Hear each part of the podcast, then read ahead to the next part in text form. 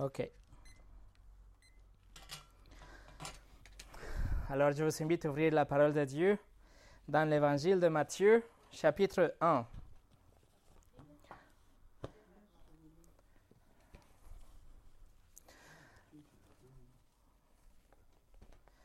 L'évangile de Matthieu, chapitre 1.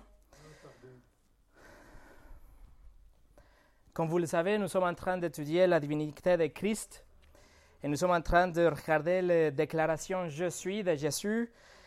Et il nous reste encore une déclaration à étudier, mais comme on va célébrer Noël dans quelques jours, nous allons réviser aujourd'hui un autre aspect de la divinité de Christ, un aspect qui a été perverti par beaucoup de sectes, abusé par leur religion et même douté par les chrétiens.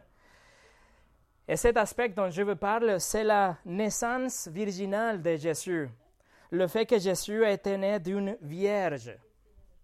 En 2017, par exemple, 71% des chrétiens en Amérique ont affirmé euh, que la naissance, ils ont affirmé la naissance virginale. C'est 71% de chrétiens. Mais ça devait être 100%, parce que c'est quelque chose qui était clair dans la Bible. C'est très clair que Jésus est né d'une vierge. En 2014, juste 83% des chrétiens ont affirmé la naissance virginale. Donc, euh, il y a 10% de moins en juste trois ans entre les deux sondages. Et un autre sondage parmi les, euh, les, étudiants de séminaire théologique il y a plusieurs années, ils ont trouvé que 58% des étudiants affirment la naissance virginale. Et ça, c'est catastrophique, mes amis. C'est catastrophique parce que c'est quelque chose qui est affirmé dans la Bible. La Bible nous enseigne que Jésus a été né d'une vierge comme c'était prophétisé dans l'Ancien Testament, comme c'était aussi annoncé par l'ange. Et si nous n'acceptons pas cette naissance d'une vierge, nous sommes en train de saper, de, décréditer, de ne pas donner toute la croyance et toute l'autorité à la Bible. Si on va nier la naissance de, Jésus d'une vierge, alors quoi d'autre on peut nier? Est-ce qu'on doit choisir les choses qu'on va croire les choses qui sont trop compliquées pour Dieu? Un théologien, Erickson, a dit, si nous n'acceptons pas la naissance virginelle, même si la Bible l'affirme, nous avons déjà compromis l'autorité de la Bible et donc il n'y a pas de raison pour retenir aucun autre enseignement biblique. Donc rejeter la naissance virginale a des implications qui vont bien au-delà de la doctrine elle-même. Alors aujourd'hui, en préparation pour Noël, c'est ce qu'on va étudier. Dieu veut que nous regardions ensemble la naissance virginale. Mais avant de commencer, on va prier. Seigneur, je te demande de venir la prédication de ta parole, qu'on puisse voir comme c'est nécessaire. Ce n'est pas impossible pour toi de faire que Jésus soit né d'une vierge. Montre-nous à partir de tes écritures et ouvre nos cœurs et donne-nous la foi pour pouvoir affirmer cette doctrine, que c'est tellement importante, qui a même des conséquences par rapport à notre salut. Alors je te remets cet ensemble, Seigneur, que tu bénis la prédication, la lecture de ta parole, l'étude de ta parole, au nom de Jésus. Amen. Alors on va lire notre texte, que c'est Matthieu chapitre 1, de verset 18 jusqu'au 25. Kate, if you can move to the left because I don't see you. Voici de quelle manière arriva la naissance de Jésus-Christ. Marie, sa mère, était fiancée à Joseph. Or, avait, avant qu'ils aient habité ensemble, elle se trouva enceinte par l'action du Saint-Esprit. Joseph, son fiancé, qui était un homme juste et qui ne voulait pas l'exposer au déshonneur, se proposa de rompre secrètement avec elle.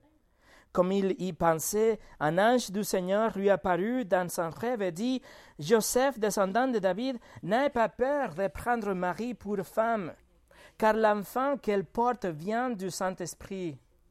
Elle mettra au monde un fils et tu lui donneras le nom de Jésus, car c'est lui qui sauvera son peuple de ses péchés.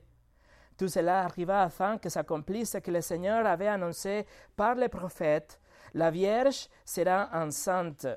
Elle mettra au monde un fils et on l'appellera Emmanuel, ce qui signifie signifie Dieu avec nous. À son réveil, Joseph dit, fit que ce que l'ange du Seigneur lui avait ordonné, et il prit sa femme chez lui. Mais il n'eut pas de relation conjugale avec elle jusqu'à ce qu'elle ait mis au monde un fils premier-né, auquel il donna le nom de Jésus. Voilà, on va diviser notre texte en quatre parties. La Vierge est enceinte. La Vierge a été protégée. Numéro 3, la Vierge a été annoncée et finalement la Vierge a accouché. Et on commence avec la Vierge est enceinte. Le verset 18, encore une fois, regardez. Voici de quelle manière arriva la naissance de Jésus-Christ. Marie, sa mère, était fiancée à Joseph. Or, avant qu'ils aillent habiter ensemble, elle se trouva enceinte par l'action du Saint-Esprit. Le texte nous dit que Marie était fiancée à Joseph. Le texte nous dit que, une autre traduction en français nous dit que Marie était liée par fiançailles. Mais il ne faut pas croire, il ne faut pas penser que l'engagement à l'époque-là, c'est la même chose qu'on trouve aujourd'hui dans notre culture. L'engagement engagement ou le fiancé à l'époque-là, c'était complètement différent. C'était déjà un engagement juridique à vie quand garçon et une fille elles s'est engagés ou ils s'étaient fiancés, ils c'était exactement la même chose qu'être mariés, sauf qu'ils n'habitaient pas ensemble, ils ne couchaient pas ensemble. Donc l'engagement et le mariage, ils sont exactement la même chose à l'époque de Jésus, sauf que il n'y a pas de consommation de mariage jusqu'après la célébration d'une cérémonie de mariage. Alors, Marie et Joseph, ils sont fiancés, mais ils sont légalement déjà unis, comme s'ils s'étaient mariés. Et dans quelques mois, ils vont attendre la cérémonie de mariage, et là, ils pourront avoir de relations. Donc, les fiançailles, l'engagement entre le couple dans l'époque de Jésus, comme on lit avec euh, euh, Marie et Joseph, c'était déjà quelque chose de très, très, très sérieux. En fait, le même mot utilisé dans l'Ancien Testament, l'équivalent en hébreu, c'est le mot, c'est le mot aras, que Dieu utilise pour, euh, pour parler de sa relation à lui envers Israël. Le prophète Osée, dans le chapitre 2, il écrit, Dieu dit, je te fiancerai à moi pour toujours. Je te fiancerai à moi pour toujours. Je te fiancerai à moi par la justice et la droiture, la bonté et la compassion. Je te fiancerai à moi par la fidélité et tu connaîtras l'Éternel. Alors c'était déjà une relation d'union légale pour toujours. Marie et Joseph, ils sont légalement liés. Mais la deuxième partie de notre verset 18 nous dit que avant qu'ils aillent habiter ensemble, elle se trouve enceinte par l'action du Saint-Esprit. Et en vérité, Matthieu, il n'avait pas besoin d'écrire que c'était avant qu'ils soient ensemble, parce qu'on comprend bien que c'était la période de cet engagement, avant la cérémonie de la, euh, du mariage. Mais il écrit quand même pour souligner le fait qu'il n'avait aucun contact physique entre les deux.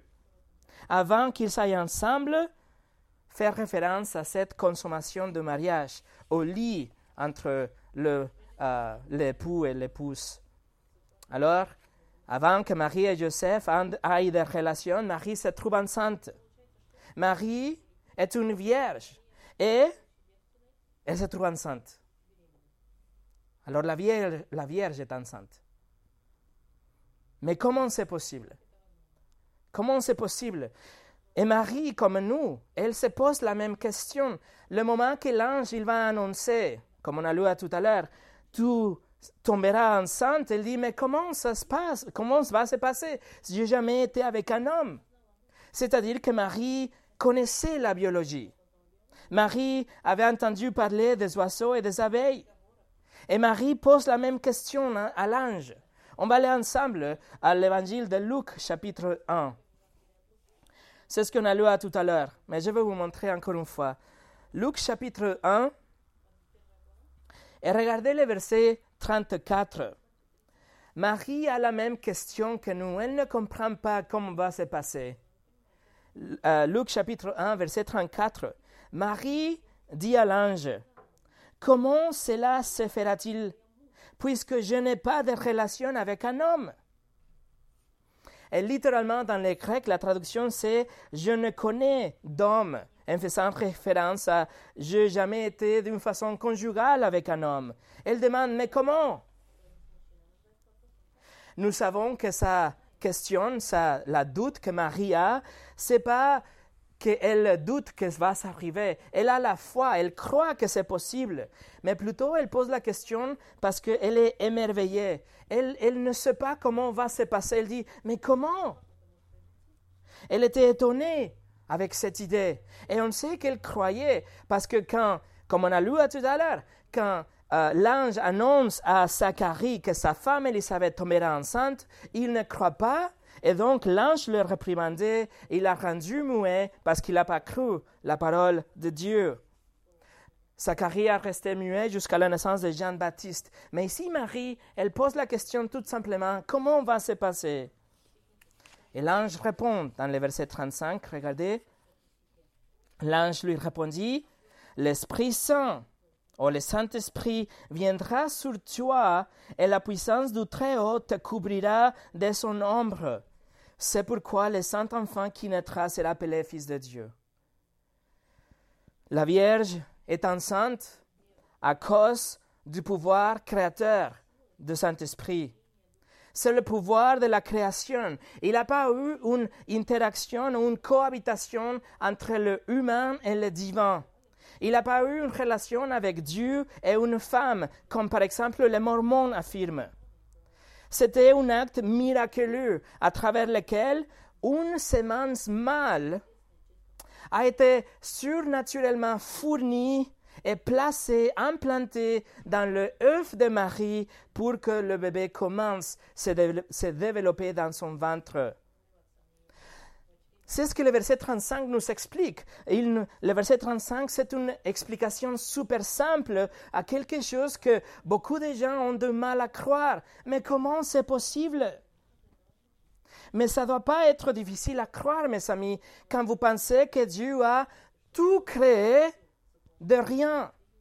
Dieu a créé l'univers ex nihilo, c'est-à-dire à partir de rien. Il n'y avait pas de matière préexistante quand Dieu a créé l'univers. Il n'y avait pas de la poussière ou de pierre ou de, des éléments que Dieu a pris pour créer l'univers. Il a tout simplement créé de rien. Et après, il a pris de la poussière de la terre et il a créé l'homme. Après, il a pris la côte de l'homme et il a créé la femme. Dieu, il va recréer complètement l'univers à la fin de l'histoire. Et chaque jour, chaque jour, Dieu crée à nouveau le cœur de tous ceux qui se répandent, qui croient en Christ. Jésus lui-même, il a créé des poissons quand il a nourri, les plus de 5000 personnes d'un seul coup. Il a créé du vent dans son premier miracle. Et quand Pierre a coupé l'oreille de cet serviteur du grand prêtre, Jésus a recréé un oreille. Dieu, euh, Jésus aussi a donné la vie à Lazare, comme on étudiait le dimanche dernier. Alors, est-ce que c'est impossible que la Vierge tombe enceinte? Pas avec Dieu. Et c'est ce que l'ange va répondre dans les versets suivants, versets 36 à 38. Voici qu'Élisabeth apparente est-elle aussi devenue enceinte d'un fils dans sa vieillesse, celle que l'on appelait la stérile, et dans son sixième mois? Écoutez, en effet, rien n'est impossible à Dieu. Marie dit, Je suis la servante du Seigneur, que ta parole s'accomplisse pour moi, et l'ange la quitta.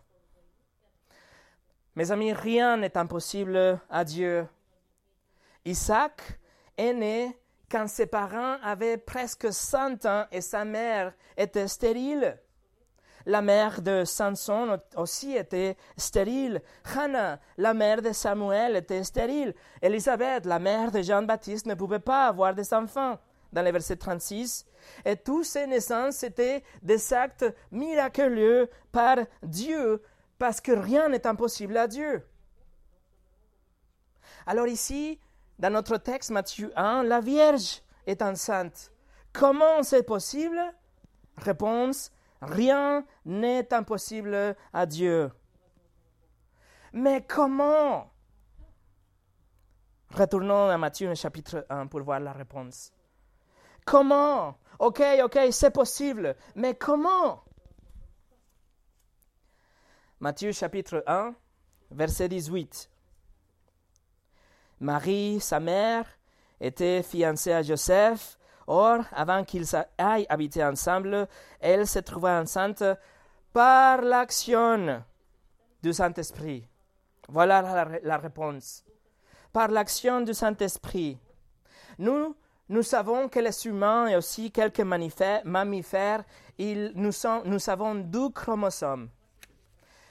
XX dans une femelle et XY dans un mâle.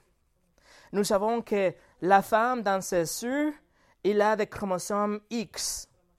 Et après, la semence de l'homme donne le chromosome père pour faire une XX, soit une fille, XY, un garçon.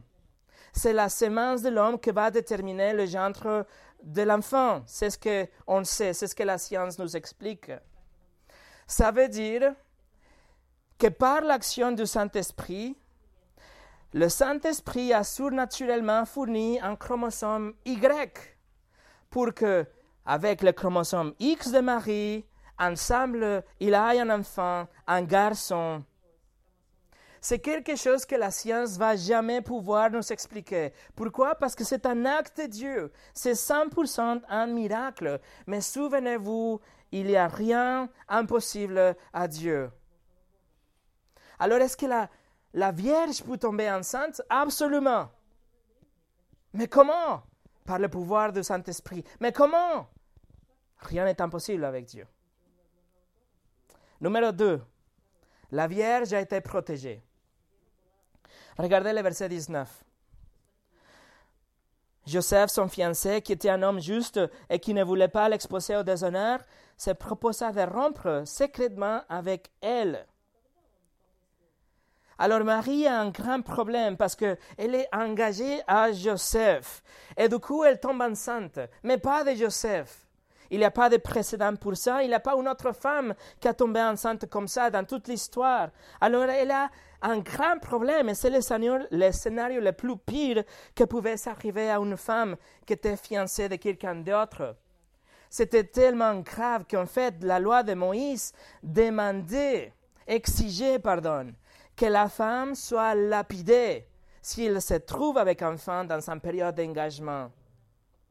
Pourquoi? Parce que c'était comme si elle avait commis de l'adultère dans cette période où elle était censée déjà à marier quelqu'un d'autre. C'était déjà une union comme un mariage, sauf qu'il n'avait pas de relation, mais elle était déjà légalement. Donc, c'était de l'adultère. Donc, la peine de mort. C'est ce qu'on lit dans le livre de Deutéronome, chapitre 22, versets 23 et 24. Si une jeune fille vierge est fiancée et qu'un homme la rencontre dans la ville et couche avec elle, vous le conduirez tous les deux à la porte de la ville, vous le lapiderez, ils seront punis de mort. La jeune fille pour n'avoir pas crié dans la ville, et l'homme pour avoir déshonoré la femme de son prochain. Alors Marie a un grand problème, parce que ce que c'était arrivé, c'était une disgrâce, c'était un scandale, c'était le déshonneur. Heureusement pour Marie, la peine de mort n'était pas appliquée à ce moment-là pour ça. Mais ce que peut arriver pour Marie, c'était quand même catastrophique, parce que Joseph était même obligé à faire un scandale public, à dénoncer Marie d'une façon publique. C'est ce que Joseph pouvait faire et il devait faire pour faire un exemple de Marie. Mais le verset 19 nous dit que Joseph considère de rompre le fiançailles d'une façon secrète. Mot que c'est utilisé pour dire qu'il va rompre avec elle, c'est le même mot utilisé pour une dissolution d'un mariage. C'est le même mot que Jésus utilise quand il enseigne par rapport au mariage et le divorce. C'est le même mot. Et cela nous montre encore une fois que rompre une relation, c'est pas quelque chose comme aujourd'hui, que les jeunes, ils changent de partenaire, comme on voit dans les films, mais c'était quelque chose de sérieux déjà, et que rompre, c'était en fait un divorce. Le grec apoluo signifie dissolution d'un mariage. Alors, normalement, Joseph devait le faire, devait le faire publiquement, devait faire honte ouverte à Marie, devait amener la honte à cause de sa infidélité apparente. Mais Joseph décide de le faire d'une façon paisible, d'une façon secrète. La Bible nous dit qu'il était un homme juste. Il ne veut pas l'exposer au déshonneur. Il ne veut pas amener la honte à Marie. Il aime Marie. Il prend soin de elle. Il est compatissant. Et vous pouvez vous imaginer qu'avec un cœur brisé, tout ce qu'il veut, c'est juste partir. Il, va, il veut juste laisser Marie avec cet enfant, mais, mais il veut partir. Il n'a pas de colère, il n'a pas d'hostilité, il ne veut pas la diffamer, il va juste partir. Mais la Vierge a été protégée. Versets 20 et 21. Comme il y pensait, un ange du Seigneur lui apparut dans un rêve et dit Joseph, descendant de David, n'aie pas peur de prendre Marie pour femme, car l'enfant qu'elle porte vient du Saint-Esprit. Elle mettra au monde un fils et tu lui donneras le nom de Jésus, car c'est lui qui sauvera son peuple de ses péchés. Alors pendant que euh, Joseph est en train de réfléchir de toute cette situation, il est au milieu de ce, problème de réfléchir, il, il considère les options qu'il a, et peut-être qu'il a tombé, il s'est endormi avec toutes ses pensées. C'est pour ça qu'il nous dit que dans un rêve, l'ange est apparu. Il s'endort en pensant dans sa situation et, et coup l'ange apparaît. Il dit, Joseph, n'aie pas peur. Mais la, la traduction littérale, c'est arrête d'avoir peur. Voilà le sentiment de Joseph. Il avait peur pour lui, mais surtout peur pour Marie. Il dit qu'il peut prendre Marie comme sa femme parce que l'enfant qu'elle a avait été conçu d'une façon surnaturelle par le pouvoir du Saint-Esprit, créé par le Saint-Esprit. Mais veuillez noter que le verset 21 nous dit, dans le verset 21, l'ange dit, elle mettra au monde un fils. C'est pas marqué, il mettra au monde ton fils. C'est pas marqué où il te donnera un fils, que c'était la façon courante ou la façon normale d'exprimer quelque chose comme ça. Par exemple, dans Luc chapitre 1, qu'on a lu tout à l'heure, euh, quand l'ange annonce la naissance de Jean-Baptiste, euh, regardez ce qu'il, euh, je vais vous dire, qu'est-ce qu'il dit. Mais l'ange lui dit, n'aie pas peur, Zacharie, car ta prière a été exaucée, ta femme Élisabeth te donnera un fils et tu l'appelleras Jean. Mais Jésus n'est pas le fils de Joseph. Mais Jésus est le fils de Marie. il n'est pas le fils de Joseph. En fait, dans Matthieu chapitre 2, euh, Jésus est toujours, toujours référé comme le fils de Marie, mais jamais comme le fils de Joseph. Regardez, juste tourner la page, Matthieu chapitre 2, je vous montre quelques versets. Matthieu chapitre 2, regardez le verset 10. Quand ils aperçurent l'étoile, ils furent remplis d'une très, grande joie. Ils entrent dans la maison, virent le petit enfant avec Marie, sa mère. Verset 13. Lorsqu'ils furent partis, un ange du Seigneur apparut dans son rêve à Joseph et dit Lève-toi, prends le petit enfant et sa mère. L'enfant n'est jamais ton enfant, et toujours l'enfant de Marie. Regardez le verset 19. Après la mort d'Hérode, un, ange du Seigneur apparut dans son rêve à Joseph en Égypte et dit Lève-toi, prends le petit et sa mère. Alors Jésus est toujours le fils de Marie et aussi le fils de Dieu, mais il n'est pas le fils de Joseph. Regardez le verset 15. Dans le verset 15, Matthieu cite une prophétie de l'Ancien Testament. Quand Dieu parle, il regardez comment Dieu appelle Jésus. Verset 15. Il, y resta jusqu'à la mort d'Hérode, afin que s'accomplisse ce que le Seigneur avait annoncé par le prophète. J'ai appelé mon fils à sortir d'Égypte. Voilà, Dieu appelle Jésus mon fils. Pourquoi? Parce que Joseph, il n'a rien à faire avec Jésus. C'était le fils de Marie et le fils de Dieu. Regardez, euh, retournez au euh, chapitre 1 et on va continuer l'histoire. L'ange continue à parler dans le verset 21. Elle mettra au monde un fils et tu lui donneras le nom de Jésus, car c'est lui qui sauvera son peuple de ses péchés. Nous voyons dans ces versets que le sexe de l'enfant était déterminé. On voit aussi que le nom de cet enfant était déterminé, Jésus. Joseph est chargé de donner légalement le nom à Jésus parce que Joseph sera comme le, le, père adoptif, si vous voulez, ou le père légal du bébé. Et le nom est Jésus. Le nom Jésus, c'est aussi le nom Jeshua, ou le nom Josué dans l'Ancien Testament. Et qu'est-ce que ça veut dire le nom Jésus, ou le nom Jeshua, ou le nom Josué? Ça veut dire Yahweh sauve. Le nom de Dieu sauve. Et c'est ce que l'ange souligne dans la phrase suivante. Il s'appellera Jésus, car c'est lui qui sauvera son peuple de ses péchés.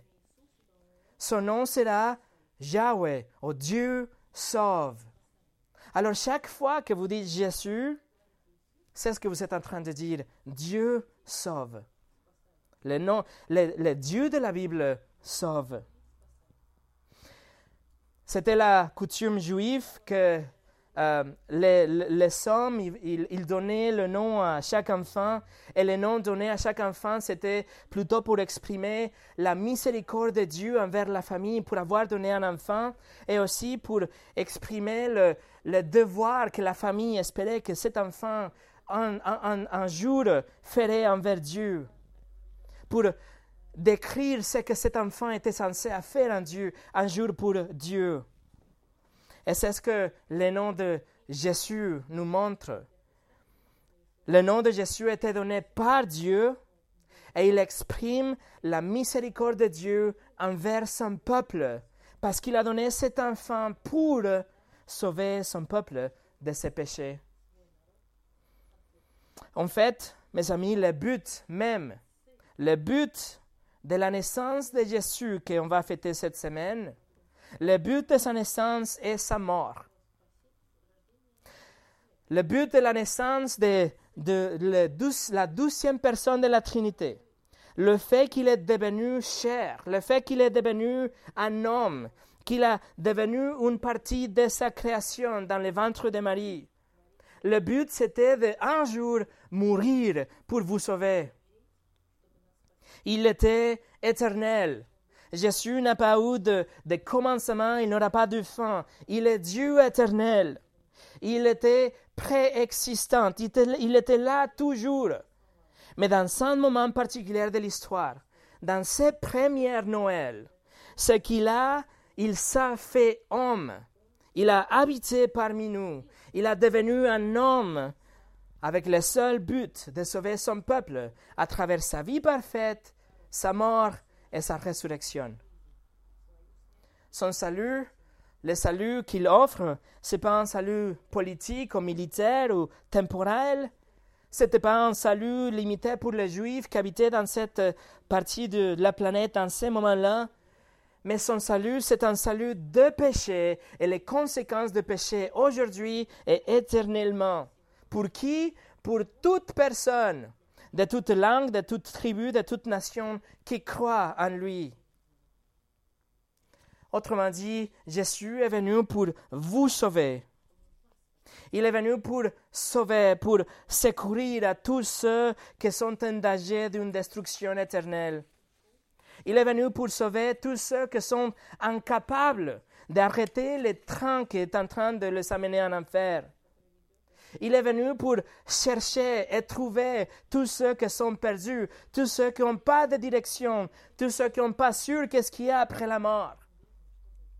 Il est venu pour sauver toute personne religieuse, toute personne qui pense qu'elle est une bonne personne, qui pense qu'il mérite le paradis. Il est venu pour sauver l'athée et les blasphémateurs, et l'adultère, et les voleurs et les menteurs. Il est venu pour sauver les personnes âgées, aussi les enfants, et les riches et les pauvres. Jésus est venu pour sauver à tous ceux qui abandonnent leur péché et qu'ils placent leur foi en lui seulement. Jésus est venu pour vous sauver. Ne ratez pas le vrai sens de Noël. Ne vous laissez distraire avec euh, les lumières et les cadeaux et la famille et les amis et la nourriture. L'essence de Noël, l'objectif de Noël, la signification de Noël, c'est que Jésus est venu dans une mission de sauvetage. Jésus est venu pour sauver son peuple, pour prendre la mort de son peuple et leur donner la vie qu'il a. Ça, c'est Noël. Noël est Jésus pour vous. Numéro 3. La Vierge a été annoncée. Regardez les versets 22 et 23. Tout cela arriva afin que s'accomplisse ce que le Seigneur avait annoncé par les prophètes.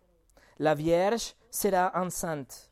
Elle mettra au monde un fils et on l'appellera Emmanuel, ce qui signifie Dieu avec nous.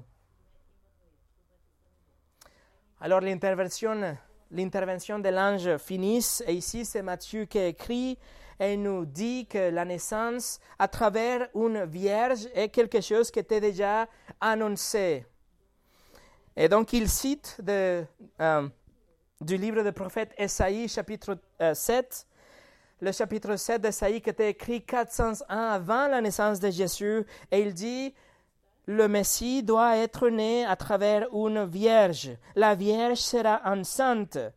Le Messie sera né d'une façon surnaturelle, à travers une vierge. C'est pas possible. C'est pour ça c'est le Messie. C'est le seul qui jamais sera né comme ça. Et il nous dit aussi que ce Messie, cet enfant né d'une vierge, sera caractérisé par le nom Emmanuel, que ça veut dire, et Matthieu même nous écrit la traduction, que ça veut dire Dieu avec nous. Il ajoute ça, Dieu avec nous. Et c'est intéressant de savoir que l'évangile de Matthieu qui commence ici nous dit que le Sauveur sera Emmanuel, que ça veut dire Dieu avec nous. Et le dernier chapitre de Matthieu, dans son dernier verset, on trouve Jésus qui dit, Je suis avec vous tous les jours jusqu'à la fin du monde. Alors Dieu avec nous, c'est comme la thème de Matthieu. Il ouvre avec ça et il ferme avec ça, parce qu'au milieu, on trouve Dieu avec nous, Jésus-Christ. Le caractère, l'essence de Jésus est Dieu avec nous. c'est Dieu dans la chair demeurant dans sa création, il a habité parmi nous. Le Dieu invisible, du coup, il est devenu visible, il est accessible pour nous. On peut le connaître, on peut le, on peut le parler. Il a parlé, il a marché, il nous a tout expliqué. Et c'est ce que Esaïe a vu quand il a dit Emmanuel, Dieu avec nous. Clark, un commentateur de la Bible, le décrit comme ça. Dans quel sens alors est-ce que le Christ est Dieu avec nous? Jésus est appelé Emmanuel ou Dieu avec nous dans son incarnation? Dieu avec nous par les influences de son Saint-Esprit, dans la prédication de sa parole, en la prière privée. Et Dieu avec nous à travers chaque action de notre vie que nous commençons, nous continuons et finissons en son nom.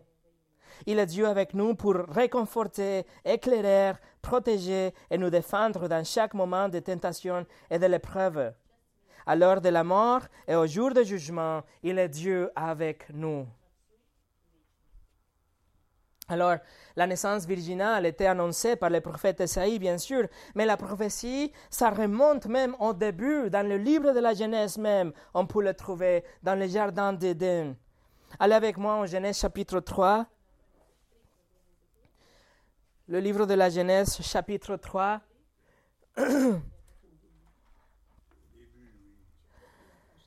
la serpent a déçu Ève, elle a mangé, elle a donné à manger à Dan.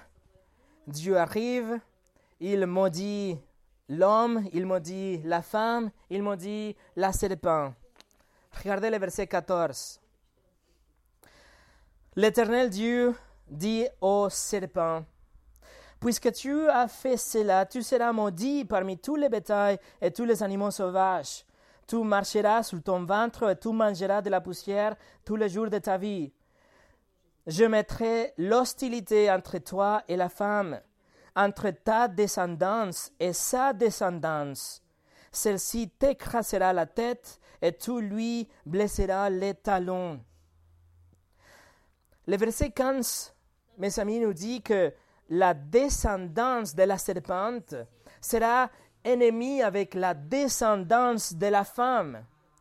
Mais en hébreu, le mot utilisé pour descendance, c'est pas descendance, c'est le mot euh, zera, que ça veut dire semence.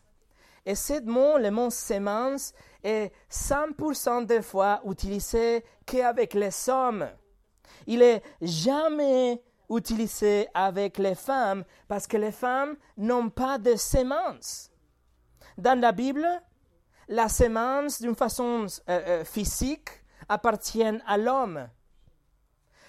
Dans le chapitre 12 de Genèse, le mot est utilisé par exemple pour dire que Abraham, sera, qu'il aura des descendants à travers sa sémence. Alors, c'est jamais utilisé pour une femme. La semence n'est pas utilisée pour une femme parce que c'est l'homme qui donne la semence dans l'acte de la reproduction. Mais Marie est la seule femme qui a eu une semence. Cette semence qui était fournie surnaturellement pour concevoir Jésus-Christ. Donc voilà, dans le livre de la Genèse chapitre 3, quand on voit qu'il a la semence de la femme, Dieu n'est en train de parler de Ève, mais la femme Marie qui aura une semence. Voilà la naissance virginale dans le livre de la Genèse. Ça, c'est ce qu'on appelle le proto-évangélium, ou le, premier évangile. Et cette premier évangile, la promesse que la semence de la femme sera celui qui va écraser la tête de la serpente, dont Satan, est intimement lié avec la naissance virginale. Dieu dit que ce que Satan produit sera toujours antagonistique à la semence de la femme dans Jésus. La serpente va blesser le talon, oui, mais en fin de compte, c'est la semence qui va écraser la tête de cette serpente. Et c'est ce qui s'est passé sur la croix. John MacArthur dit, sur la croix, Satan a pu blesser le Christ pardon, Satan a pu blesser Christ, mais elle a blessé que son talon. Et en même temps, quand Christ mourait sur la croix, il est en train de donner à Satan un coup écrasant dans sa tête. Voilà la sémence de la femme, une promesse pour Ève, mais accomplie avec Marie et la sémence dans Jésus. Numéro 4, la Vierge a accouché. Retournons Matthieu chapitre 1. La Vierge a accouché. Matthieu 1, versets 24-25. À son réveil, Joseph fit ce que l'ange du Seigneur lui avait ordonné et il prit sa femme chez lui mais il n'eut pas de relation conjugale avec elle jusqu'à ce qu'elle ait mis au monde un fils premier-né auquel il donne le nom de Jésus. Joseph suit ce que l'ange avait commandé et il reste avec Marie. Il n'a pas divorcé Marie, mais Matthieu souligne encore une fois le fait que Marie était une vierge il écrit que Joseph, il n'a pas eu de relation conjugale avec elle. Et on ne peut pas être plus clair que ça. Ils étaient euh, ensemble, Joseph l'a protégé, mais ils n'ont pas eu de relation jusqu'après la naissance de Jésus. Marie était une vierge, elle est tombée enceinte étant une vierge, elle est restée une vierge jusqu'à la naissance de Jésus. Mais après ça, Joseph et Marie étaient un couple marié. Après ça, ils ont eu plusieurs enfants. Marie n'a pas resté une vierge toute sa vie, comme l'Église catholique enseigne. Leur doctrine de la virginité perpétuelle est fausse.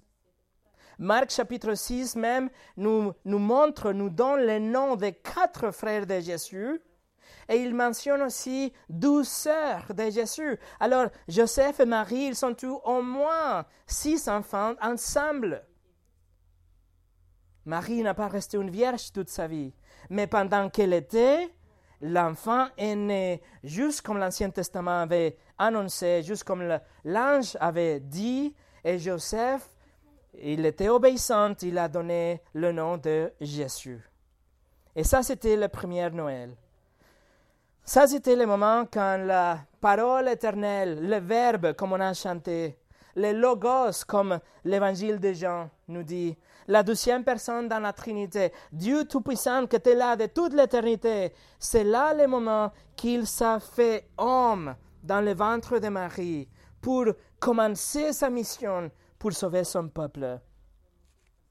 Il a habité parmi nous. Et pour finir, qu'est-ce qu'on fait avec la naissance virginale? Est-ce qu'on peut l'affirmer? Absolument. Absolument, pour l'affirmer. C'était un acte surnaturel de Dieu, c'était un acte par lequel Dieu a accompli les promesses de l'Ancien Testament et les prophéties aussi euh, euh, données depuis le livre de la Genèse. La naissance virginale aussi affirme la divinité de Christ. Jésus était complètement homme, il était né d'une façon normale, à travers d'une femme normale. Il était un homme né d'une femme. Mais aussi en même temps, Jésus était complètement Dieu, conçu d'une façon surnaturelle dans le ventre de Marie à travers le pouvoir du Saint-Esprit. Si Jésus n'était pas né d'une femme, nous ne pourrions pas croire qu'il était 100% homme. S'il n'était pas né d'une femme, on pouvait croire qu'il était Dieu ou un esprit ou, un ange. Mais il fallait avoir un homme et un Dieu ensemble, la nature, de, Dieu et la nature d'un homme ensemble. Et c'est ce que la naissance à travers d'une vierge, vierge permet. Et si sa naissance était à travers, euh, si sa naissance était le produit d'un père et une mère normale, et donc un enfant, alors nous remettrions en question sa divinité. Il serait juste un homme comme vous et comme moi, juste une autre personne. Mais la, la naissance virginelle est nécessaire pour avoir en sécurité les deux, les deux natures. Il était 100% ou vraiment homme et 100% ou vraiment Dieu. La naissance, la naissance virginelle est nécessaire aussi parce que Jésus était censé être né euh, euh, par une femme sous la loi. Jésus était censé être né sous la loi pour pouvoir l'accomplir. Il était soumis à toutes les lois et tous les commandements de Dieu comme nous et comme vous et comme moi. Et comme il a tout accompli, il n'a jamais péché, alors cette perfection, il peut nous la donner. C'est la perfection qu'il a gagnée, qu'il nous donne pour que nous on puisse être acceptés aussi par Dieu. Alors Jésus était censé de garder la loi. C'était nécessaire qu'il soit né d'une femme. La naissance virginelle est nécessaire aussi parce que chaque père engendre son fils ou sa fille avec une nature pécheresse. Nous ne savons pas comment ça se passe, mais on sait que les pécheurs engendrent des pécheurs. Il n'y a aucune personne qui est née sans péché, parce que le péché est passé à travers le Père. Alors, si Joseph était le vrai père de Jésus, ou si Marie avait été infidèle et le père de Jésus était quelqu'un d'autre, Jésus ne serait pas sans péché. Jésus ne serait pas innocent, il ne serait pas parfait ou saint. En conséquence, Jésus serait incapable d'être notre sauveur, il serait incapable d'être notre médiateur, Il n'aurait pas la imputation de sa perfection à nous et l'imputation de nos péchés sur lui. Il n'aurait pas aucune justice à nous donner. Alors nier la naissance virginale a des implications très très graves. Si Jésus n'était pas né d'une vierge, alors qui était son père? Il serait 100% humain comme, moi. Mais la naissance virginale nous explique, nous, nous, nous fait comprendre qu'il était Dieu et homme en même temps. Et que tous les plans de rédemption de Dieu commencent là quand l'union de cette divinité et cette nature humaine ont lieu, ils se, ils se reproduisent ils sont ensemble dans le ventre de Marie. De Marie. Si Jésus n'était pas né comme ça, si Marie n'était pas une vierge, Jésus n'était pas le Messie. Il serait incapable de nous sauver. Nous serions sans aucun espoir pour notre éternité.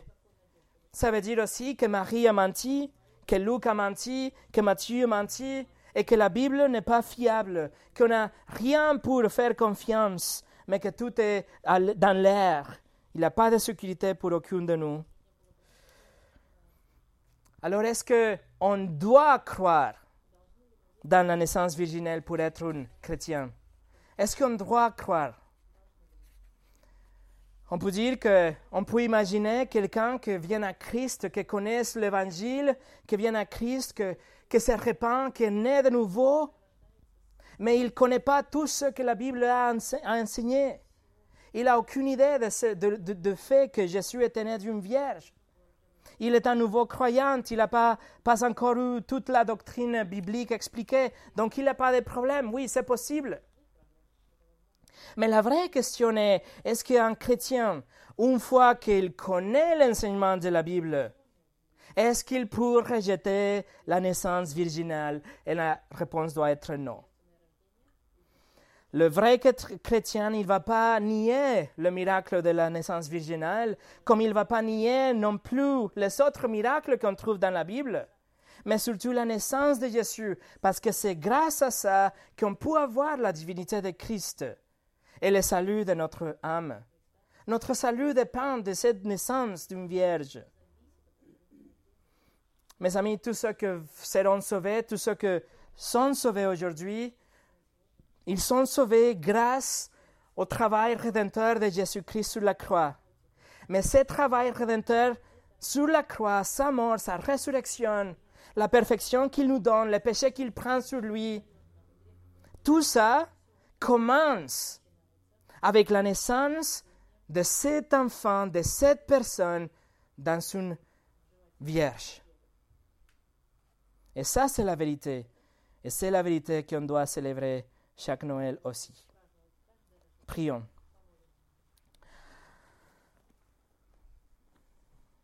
Seigneur, ta, ta, parole est vraie, ta parole est suffisante, ta parole est autoritative, ta parole est tout ce qu'on doit pour te connaître tout, ce qu'il faut pour te connaître. Et c'est tout ce qu'il faut pour pouvoir grandir dans notre foi et même pour être sauvé. Aujourd'hui, on a exposé à cette vérité, cet immense miracle de la naissance virginale que beaucoup ont du mal à croire. Mais Seigneur, il n'y a rien d'impossible pour toi.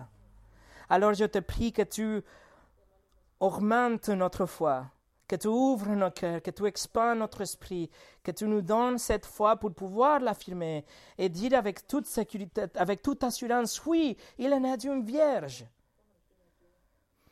Et qu'on comprend aussi, Seigneur, que sans cette naissance, la naissance d'une vierge, il n'y aurait pas de salut.